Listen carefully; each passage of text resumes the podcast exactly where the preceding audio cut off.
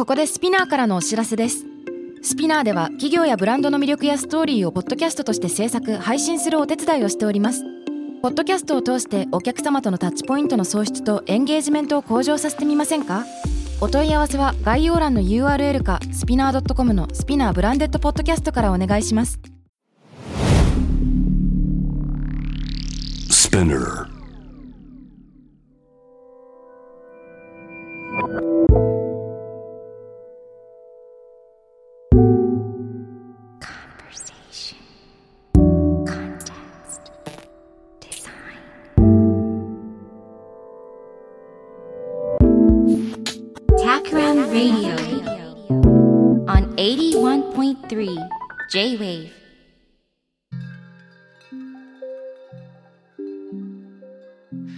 渡辺幸太郎がナビゲートしている J-Wave Takram Radio 今回のゲストは先週に続いてコペンハーゲンのブランドエクスペリエンスエージェンシーコントラプンクトからエグゼクティブクリエイティブディレクターのフィリップ・リンデマンさんに来ていただいていますこんばんはこんばんは、小太郎さん。いやあ嬉しい名前を呼んでくれた Well thank you very much for joining us tonight Thank you. I'm really excited to be here. Well, same here. So last week we had Bo-san as our Yes. guest, and we had a very exciting talk on the Danish design approach as well as its connection with the Japanese aesthetics. Mhm. And then we ended up talking on the theme of sustainability Yes. and the designer's responsibility regarding that. Um, would you like to continue upon where we left off last week? Yes, absolutely. I think uh, sustainability is probably our biggest design challenge as a global society. So uh -huh. I think it's certainly worth spending some time discussing. And I know that we have some common uh, thoughts on this. So I'm really excited about yeah. the chat today. Okay. えっ、ー、と、そうですね。先週はボーさんと一緒に、デンマークのデザインアプローチ、そして日本の美意識とのつながり、で、最終的にはサステナビリティとデザイナーの果たすべき役割について、えー会話していました。今日もフィリップさんとそのデザイナーの果たすべき役割をさらに深掘りしてみたいと思うんですが、まず最初にフィリップさんのこれまでの仕事について聞いてみるところから始めたいと思います。So, before we get into that, Mhm. um, if you could, for the listeners, maybe explain about what you do. Yes. Well, my name is Philip, uh, and I'm a creative director and partner at Kontrapunkt, where we design uh, brand experiences for companies in Denmark, in Japan, and yeah, uh, worldwide. Mhm. Um, myself, I've spent a year and a half living in Tokyo a couple of years back, Mm. working for brands such as Shiseido and Mitsubishi Motors and Nissan. And I think I consider myself a, a little bit of a hybrid designer. I started my career as an entrepreneur, mm. developing my own digital startup. And uh, today, I spend most of my time working with our clients on their sustainability agendas and figuring out how can we use design as mm. a way to bring everyone along the sustainability journey that mm. they are embarking on. And, yes. Super nice. えー、今フィリップさんが自己紹介をしてくださいました。そのコントラプンクトというのは、ブランドと体験を扱うデザインのエージェンシーで、デンマークの他にも日本に事務所を構えている。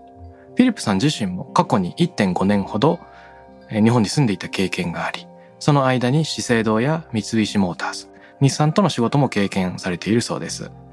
デザイナーとしてはハイブリッドなキャリアを進んでいて、もともとはご自身のデジタルスタートアップを起業したところから、えー仕事が始まっているそうです。で、今、まあ、デザインの仕事といっても、サステナビリティ関連がすごく多くて、いかに、えー生活者がですね、そのサステナブルな選択をできるかというようなプロジェクトに取り組むというのが多いそうです。As a designer, more and more, as a Takram, we are experiencing projects related to sustainability as well. Mhm. But I suppose the situation might be a little bit different in Japan and Denmark in that as a society as a whole, you have more choices, more green choices in terms of agriculture, industries as compared with Japan. That's our view on Denmark. Um, what kind of project as a design agency do you receive from uh, industries? Well, so uh, in this day and age, most of our projects they uh, concern the transition that clients are going, where they have gone from a world where they have been mainly focused on creating value for their shareholders Mm. to suddenly creating a business that exists to solve the world's big problems Mm. and where they are embarking on a sustainability journey and where they need to get everyone to understand that this change is happening. Mm. So, one example can be the Danish energy company called Ørsted. They used to produce black energy. Now they are only creating green energy through uh, windmill farming and so on. And so this transition is it's really big. So the communication around what does that mean, Mm. and uh, how do we go about creating a world that is regenerative an economy where we in 2050 have reached a carbon net zero target these transformations are really big and so this is what where we come in and we use design as a mechanism for storytelling and co-collaboration um, to uh, yeah, help them facilitate that transition うん、なるほど、なるほど。very interesting. えっと、今、私から聞いたのはですね、やっぱり 環境問題に対する取り組みを考えると、日本の状況より北欧諸国、特にデンマークの方がいろんな状況が進んでるんじゃないかなと考えました。で、デザイン事務所としてタクラムもいろんな仕事を受けては、サステナビリティ関連のね、プロジェクトを受けてはいるけど、でも種類が違うんじゃないか。どんな仕事をそのデザイン事務所として受けているのか、サステナビリティ関連の仕事を受けているのかと聞いたところ、やっぱりこのサステナビリティの道に進むっていうのは、企業だけでなくて生活者も同じ船に乗って旅に出ていくってことを意味するんだと。で、結局生活者一人一人が理解するっていうこともすごく大事なので、コミュニケーションの仕事が多いということをおっしゃっていました。例えば、オールステドというんでしょうか。昔は、その、再生可能でないエネルギーを使っていたけれども、現在は風力発電を主とする緑のエネルギーに完全にシフトしている。で、そもそもこれが何を意味するのかっていう説明のコミュニケーション。つまり2050年までに炭素排出をゼロにしなきゃいけないというゴールが定められている中で、どういうふうに企業や生活者がコラボレーションを促進していけるのか。まあ、そんなことを、えー手掛けているそうです。So you explained to us about what you do as a design agency in the field of sustainability.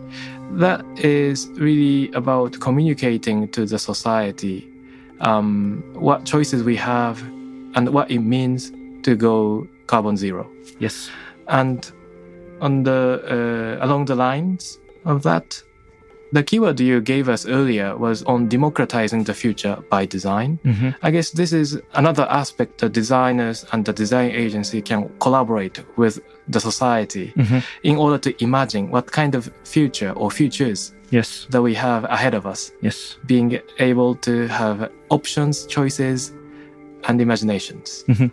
Uh, would you like to explain on the concept democratizing the future? Yes, absolutely. So I think what I what we mean by that expression is that as a company, when you start defining a higher purpose Mm. for what you in for why you are here, uh, why you exist in the world, something that is beyond profits, Mm. but that talks into the major challenges that we are facing as a human society and how you exist to solve some of those problems. Once you do that as a company, your communication starts to transform completely. So, going from talking about how good you are and uh, how much money you have earned, suddenly you are able to create a new way of communicating where you're more talking about the challenges that you're seeing. Mhm. Um, you are being becoming much more humble in, and it's not about how good you are. It's more about how can we solve these challenges together. Mm. What innovations are we working on at the moment? Where do we still need to learn more about how we can solve these things? And you can say a good example of this is Tesla, for example. They uh, make cars, and I think if you asked anyone 10 years ago if a car company would ever create roof tiles, you would think that that is that is crazy. But when you have a purpose where that is about creating sustainable transport, and we have new technology where you can uh, use roof tiles as solar panels for charging your car, Mm. then suddenly that makes sense. Mhm. That's what I'm really fascinated about. なるほど。えー今日、フィリップさんからもらっているテーマが、えーデザインによって未来を民主化するというキーワードでした。で、これについてどういうことか。つまり、自分たちの手で未来を想像しながら、その正しい選択をしていくっていうのはどういう意味なのかというね、えーこの経緯ちょっと聞いてみたんですけれども、曰く、企業の目的っていうのは本来売上以上のものがあるはずで、社会にある課題の解決というのを考えなければならなくなる。で、以前はいくら売り上げたかっていうのをプレゼンしていた企業っていうのも、これを始めるとコミュニケーションが一変するとおっしゃってるんですね。今、どんな課題が社会にあるのか。で、その課題のために自社がどんな取り組みをしていて、イノベーションを起こそうとしているのかについて語るようになるんですね。だから、自社の実力を示すっていうことではなくて、むしろまだできていないこと、でもやりたいことっていうのを話すようになるんだよということを、えーおっしゃってました。例えばテスラなんですが、えー10年前にですね、まあテスラは今自動車を作る会社として世界的に有名ですが、10年前にもし自動車の会社が天井のタイルを作っていると言われても全然ピンとこなかったと思います。でも自動車だけでなく家庭でその自動車を充電するためのソーラーパネル、ソーラーパネルを据え付けるための天井のタイルを作っているというと、あ、なるほどそういう意味かというのが、えーわかると思うんですね。で、今、この事例を挙げてくれたのは、おそらくそのテスラがミッションを掲げていて、えーそのミッションのために動いている会社だから、その社会課題、石油産業を代表するような自動車産業を刷新しようとしているという、まあそういう意思があるからかなと思うんですが、その企業の責任、売上以上のものというところについて、そもそも発信するコミュニケーションを変えていこうというところ自体にすごくエネルギーがいりそうだなと思うんですが、そこでデザイナーができることというのをちょっと聞いてみようかなと思います。So I believe your example of Tesla uh, is that it's a company that tries to redefine the oil industry and convert the means of transportation into more of a green energy based Yes. and you know there are companies that have these social agendas and try to innovate but simultaneously there are situations where we have certain project offers Mhm. but have to convince the project members in order to go more green as well Mhm. um, what is it that you think designers are capable of doing in order for the society or industry to go more green? What Mm. what can designers do? Do you think? Well, I think that first and foremost, design and everyone who have been practicing and been taught design, Uh-huh. the first thing you're being taught is that it has to start with a human need. Mm. You have to design something that people actually need and not just something that you think is a good idea. Mm. And so naturally, we are wired to ask questions and empathize. Uh, and I think this is very much what uh, business today is about. When you have a higher purpose, Mm. then that becomes the center of your innovation rather than an understanding of what an industry is right now. Mm. And I think we all know these examples like Ford saying that. Uh, uh, Henry Ford saying that if you asked anyone about a faster horse, they, um, yeah, I don't know, uh, I can't even remember how it goes right now. But so uh, yeah, even if you ask consumers about what they want, they might have answered a faster horse, that's faster how it is. horse. Yeah.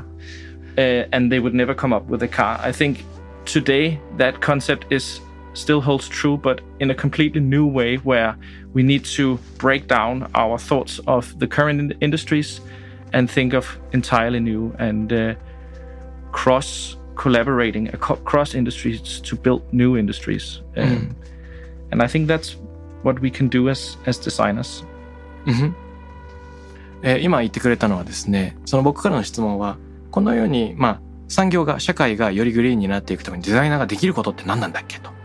そうするとフィリップさんが言ってくれたのは、デザイナーが最初に学ぶことは、生活者の必要性に立脚すること、人間の必要性に立脚することですと。つまりデザイナー自身がいいと思うアイディアに基づくんじゃなくて、まず人間にとっての課題を設定して問いを立てる。そして人々に共感する観察から始まるんですね。だからこそ最初にどんな課題があるのかっていうのが大事になる。で、今のあの産業が抱えている課題、この状況にどういうふうに乗っ取ってるかっていうのが、まあ、どんなアイデアにも立脚点になるんだよということを言ってくれました。で、なった時に、例えばヘンリー・フォードが言う言葉で、生活者に何が欲しいと聞くと、まあ、より速い馬を望むかもしれないけれども、自動車がない時代に自動車が欲しいというふうに答えるわけはないわけですよね。だからこそデザイナーの仕事は想像力を牽引していく、より、えー、未来の可能性を示していく必要がある。ということで、まさに今コントラプンクトの皆さんは、そのデザインフィクションというアプローチで未来のその想像力を広げるような取り組みをいろいろしてくださっているそうです。この最近の取り組みをちょっと聞いてみようと思いますね。So I guess the reason why you brought up the quote from Henry Ford is that not many people are capable of imagining the future on their own. Mm-hmm.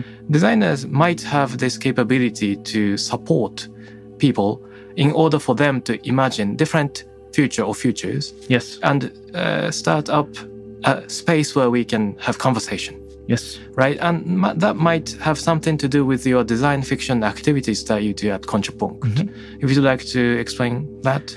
Yes. So I think in many ways, um, the goals that we have set up for ourselves as a society to create a regenerative economy by 2050 mm-hmm. that requires radical innovation in the sense that we have never seen before. Mm. And how do we go about thinking up these solutions? I think uh, what we are trying to work with at Kontrapunkt and with our companies is to make them understand that they have uh, a responsibility in educating society to think bigger, mm. to think about the future and think about the possible futures that we can create, the possible solutions to the challenges that we have.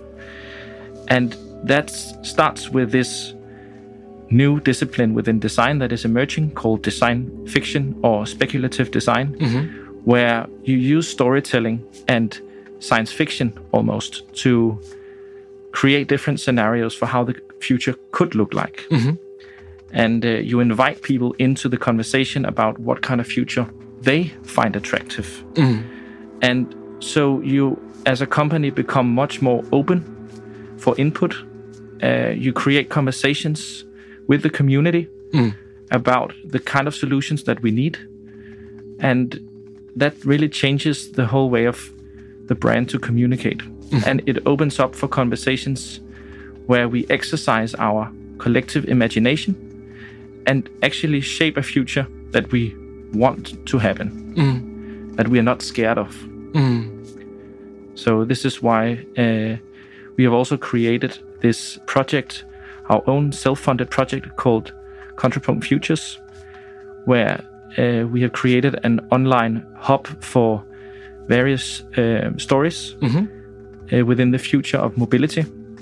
We have been working quite a lot in the mobility uh, industry here in Japan mm-hmm. with Mitsubishi Motors and Nissan and Denso and so on. So we have a lot of trend foresights that we've thought, why don't we convert that into some stories and share with everyone.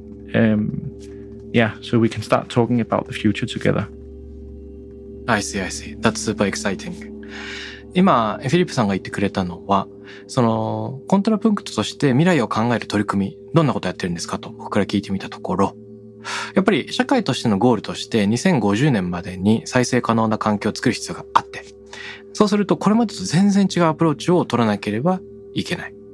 で、コントラプンクトでやろうとしていることは、より大きく人々が考えられるように、今までと全然違うように考えるために、えー、社会を刺激していく、想像力を引き出していく、その責任があると。で、ここで活用されるのがデザインの新しい取り組み。例えばデザインフィクションとかスペキュラティブデザインというジャンルですよというんですね。でこれは目的は、えー、人に議論をしてもらうための枠組みというところなんですね。えー、未来があり得るかもしれない可能性というのを広げるそのストーリーテリングの作法でもはや SF に近いというふうに言うんです。つまり解決策も提案できるけれども何より大事なのは物語を提案することで生活者がみんなで会話に参加できるようになるっていうことですよね。でそこで会話すると作りたい未来を考える怖くない未来を考えることができるようになる。そこで彼らが取り組んでいるのがコントラプンクトフューチャーズというプロジェクトでウェブサイト上に、え、公開されているんだけれども例えばモビリティの未来を考えるっていうプロジェクトをやってるんですね。で、これまでコントラプンクトは三菱、日産、デンソーといったような企業といろんなプロジェクトをやってきていて、やっぱりモビリティの未来はこうなるんじゃないかっていう独自の考え方、インサイトがあるので、その知見を活かして、ま、こんな風な未来があり得るんじゃないかというのをウェブで公開しているということなんです。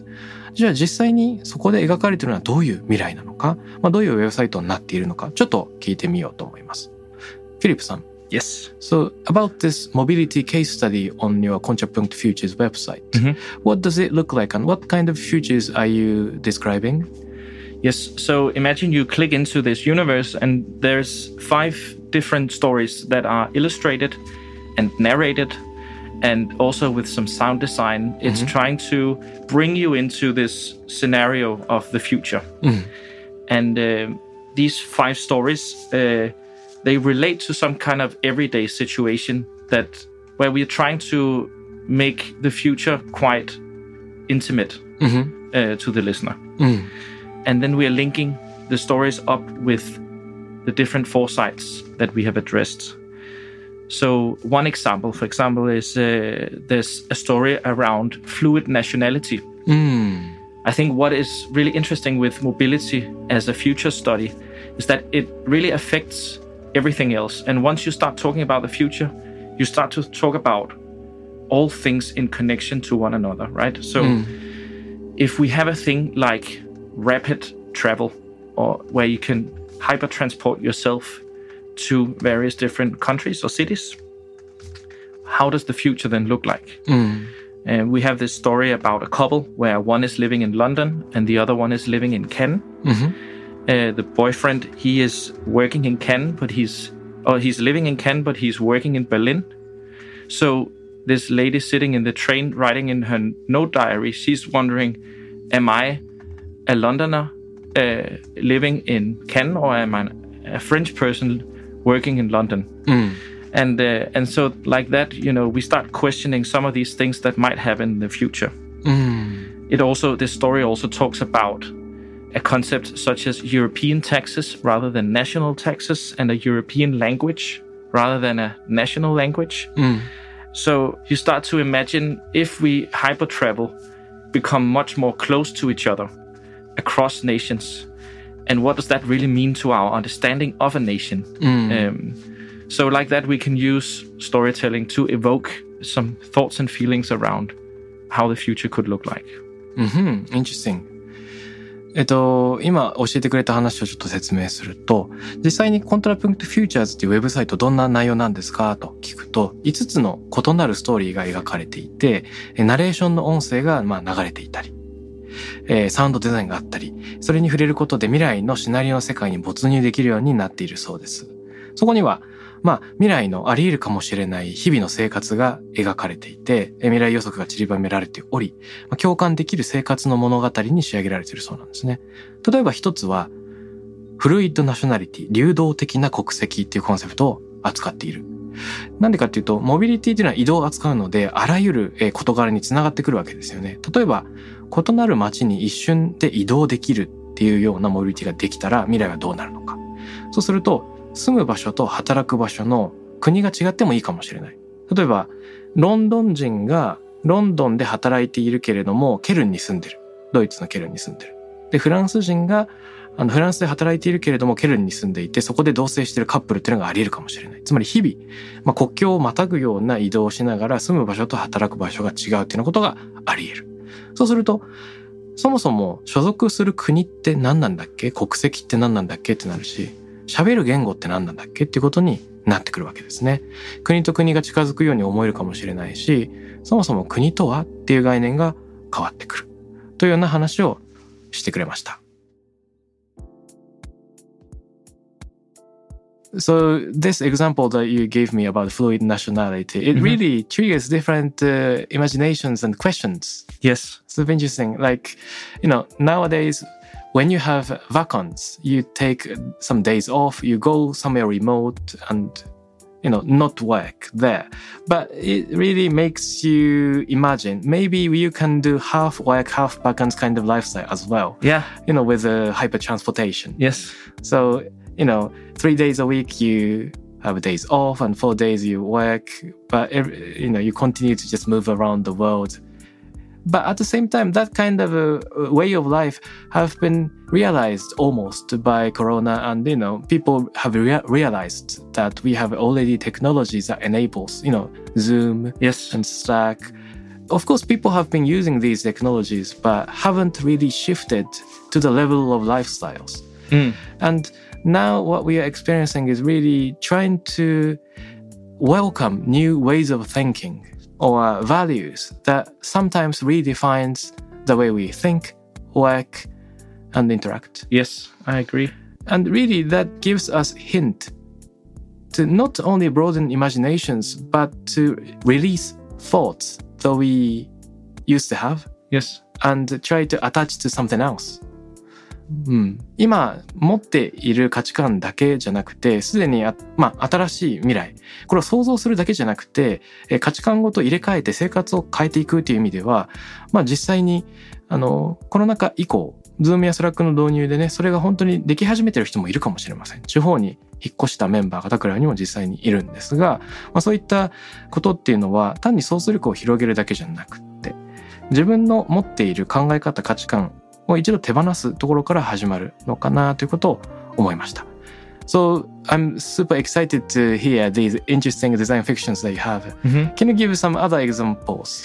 Yeah, I can. Uh, I could maybe even read a little passage aloud for you. Mm-hmm. Um, cool. uh, because this story that I mentioned about this couple living in London and in Köln, mm-hmm. they also address other aspects such as uh, urbanization, うん。rapid urbanization, and what does that mean to the way that we uh, we will live in the future? How will uh, future cities look like, and so Mm. on. So let me just see if I can find a little passage here. えー今ですね、他にもこういったデザインフィクションの事例について教えてもらえますかというふうに問いかけたんですが、せっかくなんで一部朗読してみましょうかと提案してくれました。例えば触れてくれたようなロンドンとケルンに住んでるよってそのカップルのケーススタディだと、実はラピッドアーバナイゼーション、高速な都市化現象についても扱ってるそうなんですね。この、えー未来の現象の部分、えー一部文章を読んでいただこうと思います。Okay, so let me try and write a little passage for you here. うんふん So you have to imagine that this is a lady sitting in the train on her way to visit her boyfriend in Cannes うんふん uh, from London. And then she looks at the screen. So mm-hmm. it says, If I trust the schedule on the screen in front of me, my capsule will pass through three cities within the next hour. At 1758, Antwerp. At 1825, Frankfurt. At 1845, Paris. At 1855, Paris Island. Mm. うん。Paris Island? Really? Since when did that area get connected to the hypertrain network? These floating city extensions are popping up everywhere on the coast. They are such strange places to live entirely without soul or character. If you were blindfolded and plummeted there, you wouldn't be able to determine where the hell you would land it. All the places look the same. I get it.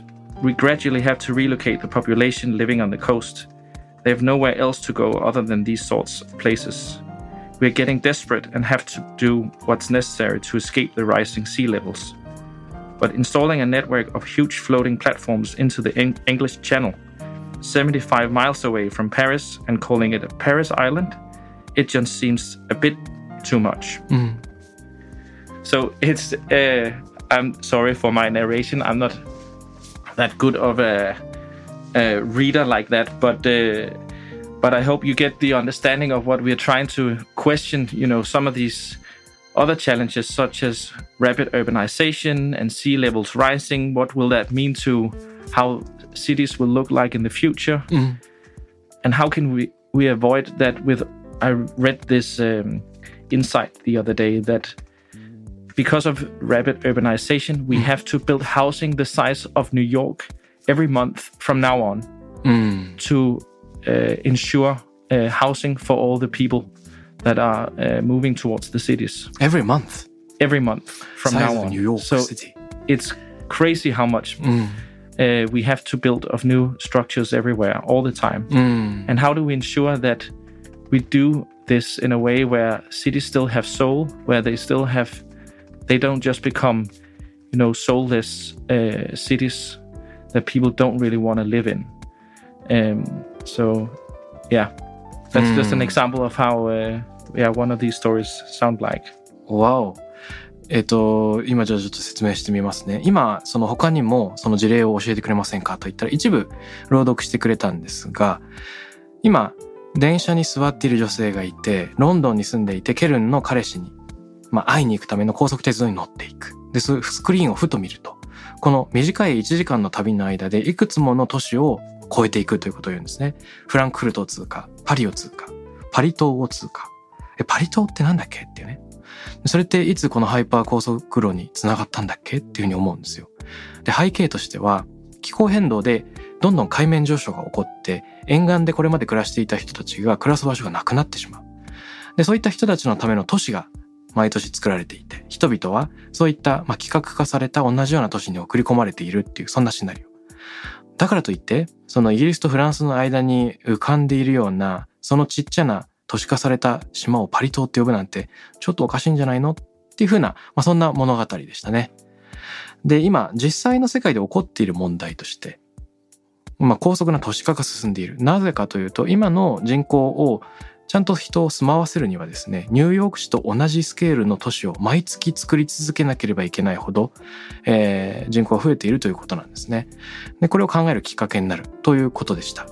で、たった今お話ししてくれたのは本当に SF 的で面白くて、で、一方で、想像して住みたい都市というところにはまだまだ課題がありそうに思います。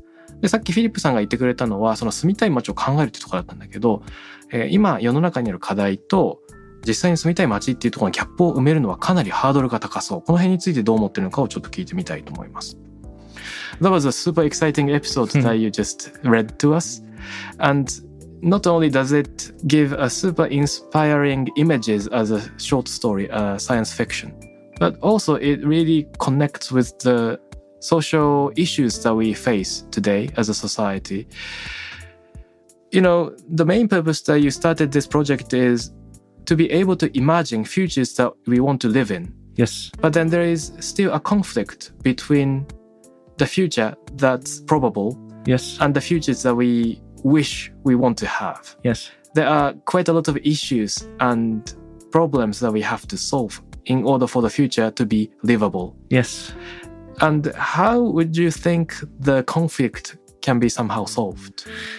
Well, you know, there is also this concept that the more you th- talk about a certain future, the more likely it is that that future will happen. Mm-hmm. So I th- think that's why it's so important for all of us to engage in the conversation about what future we want, because the more we we get to a common understanding of what kind of future we want, mm. the more likely that future is to happen. Mm. And I think that's really exciting. Mm. Just also to bring some context to why we do this, uh, because you can say in some cases it can seem a little, you know, as a fun little creative experiment, but what else than that? But I think what is also interesting to see is that, especially in the US, uh, some of the big companies are starting to hire science fiction writers in the early stages of their innovation processes. So Nike famously have, for example, hired over 30 different science fiction writers to write novels. 30. 30 yes. Wow. 30 to write different novels on how the future of apparel could look like. Mm. And then they use these stories and read them aloud to the design teams before they start really to expand their mind of what is possible mm. and i think that's a quite concrete example of how this speculative storytelling and science fiction actually can be used to infuse our and probe our understanding of where we want to design for mm. so I think there's a really exciting future ahead for designers and storytellers. Mm. and I think that it's also important to. Now we talk so much about design, but I think one thing that is really important for me also is that we don't talk about design as something just for designers. I think design has to develop into something that everyone owns, where all people, no matter age or profession, they consider themselves designers. Mm. Because it's the collaboration across all disciplines and our collective storytelling that create the best designs, not the ones that we as educated designers can create on our own, if that makes sense. Very interesting. あの、今お話ししてくれたのは、えー我々が望む未来と、そして、えーここの描このストーリーの中で描かれている未来、まだ差があるというか、自分たちが望む未来、本当に作り上げられるのかなそういった課題が残るかもしれませんが、この現実と理想の摩擦についてどう思いますかということを聞いたら、やっぱり世の中には面白い現象があって特定の未来について話せば話すほどそういった類の未来が訪れやすくなるっていう話があるそうなんですね。つまりより良い未来を話し合うことでその未来に近づくことができる。それすごくエキサイティングなことのはずだよねと。で、まあ、こういった取り組み重ねるのはいいんだけどデザインフィクションとかスペキュレーティブデザインとかこれ単なる面白い実験に過ぎないのではというそういう批判をする人もいるかもしれません。でもアメリカでは企業が SF 作家を雇う事例が増えているそうです。イノベーションプロジェクトの冒頭に作家に入ってもらって未来の可能性をこう広げるということなんですね。例えば、ナイキでは30人の SF 作家を雇ってアパレルの未来を考えるためのプロジェクトに従事してもらったそうです。その後、まあ、デザイナーにバトンタッチしながらものづくりを考えていくということなんですね。どんな未来があり得るのかという幅を広げるためにストーリーライターやデザイナーというのが活躍できるっていう時代がやってきていてこれすごく面白い挑戦なんじゃないかと言ってくれました。でここで大事なのはデザイナーのためのデザインではなくて人々を巻き込んでいくことであらゆる人が自分がデザイナーだと感じられるように社会を自ら作っていける構成員だと思えるようにすることのがすごく大事だということなんですね。Well, listening to what you told me, it reminds me of a word by educator Papanek. He told that everyone is a designer, uh, e- even if you are cooking meal at home or creating a tournament diagram for your local baseball team, if you're pulling out a tooth from a patient mouth, Yes. everything you do is a design activity in that sense. Yes. And uh, it's true that anything we do, if we take part in it, uh, the society becomes commons, not like a place where we consume. Yes. It's where we gather and take part actively. And as long as we take part actively, we can change and participate in order for the better. Yes. Mm. And it also reminds me of this book that was published several years ago back in Japan called Science Fiction Prototyping. Mm. And it really echoes with the case study you mentioned about Nike as well. How in the early stages of innovation project, story writers and authors take part uh, in the process. Yes. What we are planning to do as Takram, together with some uh, art galleries, Mhm. is to invite not only authors and novelists, but also artists, fine artists, Wow. to Fantastic. start from uh, urban observation. Yes. We walk around cities with innovators Mhm. and really uh, see how different perspective, what kind of different perspective we have on the profession. You see, uh, be it novelist, artist, business people. Yes. Everyone really takes a look at different scenes and spot peculiar phenomenon going on in the urban area. I think that's fantastic. I think, you know, now building on what you were just mentioning Mhm. with Papanek, who is, you can say, arguably one of the founding fathers of design thinking, Mhm. and uh, which has been a concept that has now existed for maybe t- some 20 years, Mhm. and which has really been trying to democratize the practice of design, of creating. Mhm. I think the next step that we're looking at and that you are also exploring now is uh, democratizing the practice of imagination. Mm. And I think that is what we have always been using art to, and the distinction between design and art has always been that art is more imaginative, Mm. less productive, you can say. Mm. But I think that this is the muscle that we collectively now as a society really have to exercise. Our imagination is so important to to exercise for us not to be scared about the future, but excited about the future. なるほど、なるほど。Good, very interesting point. 今、えっ、と言ってくれたのは、僕自身がですね、その、 SF プロトタイピングの事例ですとか、そこにたどり着く前に、パパネックという、まあ、デザイン思考を、あの、考案した一人だと言われている人物の言葉を紹介したんですが、それにフィリップさんも答えてくれて、やっぱりパパネックという人が、ね、誰もがデザイナーなんであると、作る行為の民主化を語ったとするならば、この SF プロトタイピングの事例なんかっていうのは、作る行為だけじゃなくて、その想像すること、イメージすることっていうのを解放して民主化してるんじゃないかと。よく、まあ、デザインとアートの議論で、アートの方が、生産につながらない代わりに想像、あの、イマジネーションにつながっているというふうに言われがちなんだけれども、まあ、デザインもより創造的になれるんじゃないか。まあ、そういう導きがあるんじゃないかということを、えー言ってくれていますね。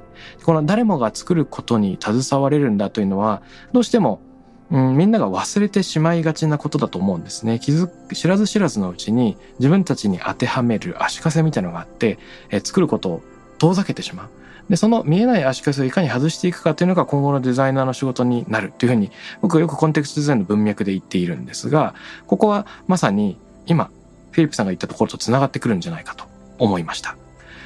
What I was saying now is that I really, you know, echo with your voice in that, well, as children, we all are very creative. We make things with uh, clay, we draw, we paint, we do everything. But as we get older, sometimes people are shackled by invisible chains. Mm. And our imagination and creativity can be sometimes limited. There are a lot of business people in Japan that regard themselves as non creatives. Mm-hmm. And when we interact, uh, okay, so we are business people, not creatives, something like that. They mm-hmm. they sound humble, but that humbleness are sometimes unnecessary. Mm. Well, always unnecessary from my perspective. I guess it's only a shackle, and uh, people are not aware that they are shackled. Yes. So I think the future or what designers have to do today is really to unshackle people's invisible shackles for creativity and imagination. Yeah. I call myself a context designer. It doesn't mean to tell story or history or make design context. It rather goes back to the Latin uh, etymology, con tesere. Con is to do it together. Tesere is to weave a textile. Wow. So it's co-weaving a story. That's fantastic. It really uh, democratizing design from the hands of designers Yes. to the hands of people around the society. That's really the core concept. And well, we talk about uh, on the same line in that sense as well. Absolutely. Mm. Very inspiring. And I think um, humbleness, when it translates into defensiveness, it's obviously not so constructive. But I think, as you see, as you say yourself, uh, in a really nice way, um, we are all born creative. Mm. All children know how to imagine, uh, know how to play, and how to create. Mm. And then over time, we unlearn it because we think that society demands us to be productive instead. Mm-hmm. And I think in the future, we can allow ourselves a little bit more to stay students and stay children mm. and stay curious. And uh, if we can all do that, I think we can have a lot of fun actually solving the, the big challenges we're facing and not seeing it as a straitjacket or something we should be scared of. Very good point. 最初に僕が言ったことを説明しますと、やっぱり人は誰しも子供の頃はクリエイティブで絵を描くし粘土をこねるし、でも次第にそれを忘れてしまって大人になって創造性に対する足かせをはめられていることに自ら気づいていない。まあ、それを、まあ、いかようにかクリエイティブにしていくっていう話をしてたわけですが、フィリップさんが答えてくれたのは、自分はクリエイティブじゃないよっていうような時の謙虚さは単なる守りにしかなっていなくて、謙虚さを守りと混同してしまうと良くないよねと。誰しもがクリエイティブに生まれているんだ。けれども、時を経るとそれを忘れてしまっている。だから、子供であり続けること、好奇心を持ち続けることっていうのを忘れたくないよねと話してくれました。I, I read somewhere this interesting quotation that children enter a school as a question mark mm. and graduate as a period. schools a way it should be is really to teach you how to question the status quo and have curiosity. Yes. But the reality might be the other way around, where we cram children with knowledge, something that looks almost like an answer, yeah. but easily outdates as the society grows. I guess we need more question marks rather than periods. I totally agree.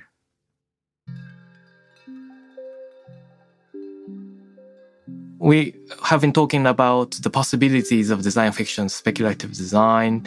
Uh, we're approaching towards the end of our recording. Would you like to add anything or have any message for the listeners? Well, I think uh, the discussion we've had has been really inspiring for me personally, mm-hmm. and um, I think that you know what we have been discussing, not being scared about the future, but excited about the future, mm-hmm. and seeing it as an opportunity to learn more and play more mm-hmm. is personally something that is uh, important to me, and so I would love to encourage people to share how they think design will influence the future mm. of the future of our society and how can we use design as a way to change businesses mm. and change this perception in mindset from defensiveness to curiosity mm. wow so you have uh, almost three questions maybe, maybe, maybe i should make it a little uh, but i really echo with your last one Yes. Yeah, maybe I can explain everything. Let the audience decide which one to answer. Okay. Yeah, but I'll put my emphasis on the last, personally. 今、えー、もし最後にメッセージがあればというふうにフィリップさんに聞いてみたんですけど、やっぱりこの未来を想像することをみんなでやっていきたい。未来を民主化する。で、そこで、ただ怖がるのではなく、あり得る未来の影響の怖さに、えー、おののくのではなく、自ら作りたい未来を想像するってことをやっていきたい。そのために学び続け、遊び続けたいってことですね。だから、えー、考えたいのは、リスナーの皆さんと考えたい問いを今投げてくれたんですが、デザインは未来の社会に何ができるか、ビジネスをどう変えられるか。さらに言うならば、まあ、人々がクリエイティブになるために、我々が守りではなくて、本来あるべき謙虚さっていうのを取り戻すにはどうしたらいいか。これちょっと難しいですね。えー、いろんな問いがあったんですが、まあ、デザインが未来にできること、またはデザイン、クリエイティビティを生活者が身につけるために何をしたらいいか、まあ、そんな問いのようにも聞こえてきました。ということで、えー、2週間にわたってですね、コントラプンクトのお二人に来ていただいて、えー、未来のこと、いろいろ話していただいたんですが、まあ、1週目はデンマークのデザインアプローチから、2週目はより具体的にデザインが未来について何をできるかについて話していただきました。えー、僕自身もたくさん宿題をもらったような気がしていて、えー、未来のために何ができて、かつそれが日本から何ができるかという視点で考え続けながら進んでいきたいと思います。You know, to uh, us, and I think as Bo also explained last week, we find most inspiration in the Japanese culture. I mm-hmm. think it's the richest of all cultures globally. Mm. And because uh, now I've read some of these uh, studies of what makes cultures, cultures, uh, the geographical position of Japan being a, an island in the middle of the Pacific Ocean. So you have really created a very unique culture that I think is so inspirational for mm. the rest of the world. So I'm really humbled and inspired by being here and certainly also having this discussion today. It's been really inspiring. And I'm looking forward to seeing the, the answers from uh, the listeners and the ideas that they have. So thank you. Well, thank you very much. 今教えてくれたのは、あの、日本のことを本当に、坊さんと同じフィリップさんもすごくリスペクトしてくれていて、世界の中でも最も芳醇な文化がある場所なんじゃないかというふうに言ってくれました。で、日本の文化をそれたらしめているのは、やはり太平洋の真ん中に浮かぶ島国であるという独自性なんじゃないかなと言っていて、まあそういった議論をこの場でできること、仕事に携われることというのを光栄で嬉しく思いますと同時にリスナーの皆さんからの答え、えー、デザインが未来の社会に何ができるか、一人一人がデザイナーになるために何ができるかというところ、えー、これの答えを期待していますということを言ってもらいました。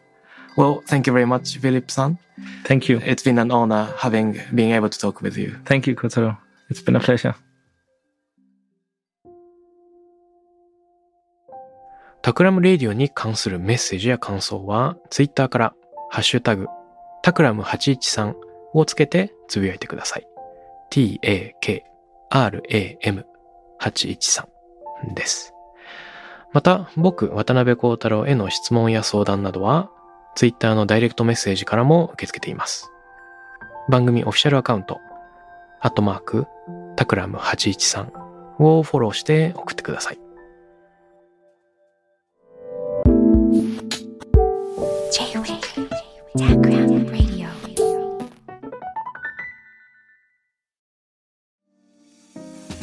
ここでスピナーからのお知らせです。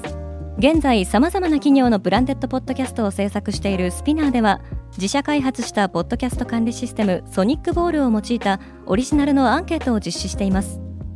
リスナーの属性データを可視化することで御社のニーズに合わせたコンテンツ制作が可能になります。スピナーホームページ内のコンタクトよりまずはお問い合わせください。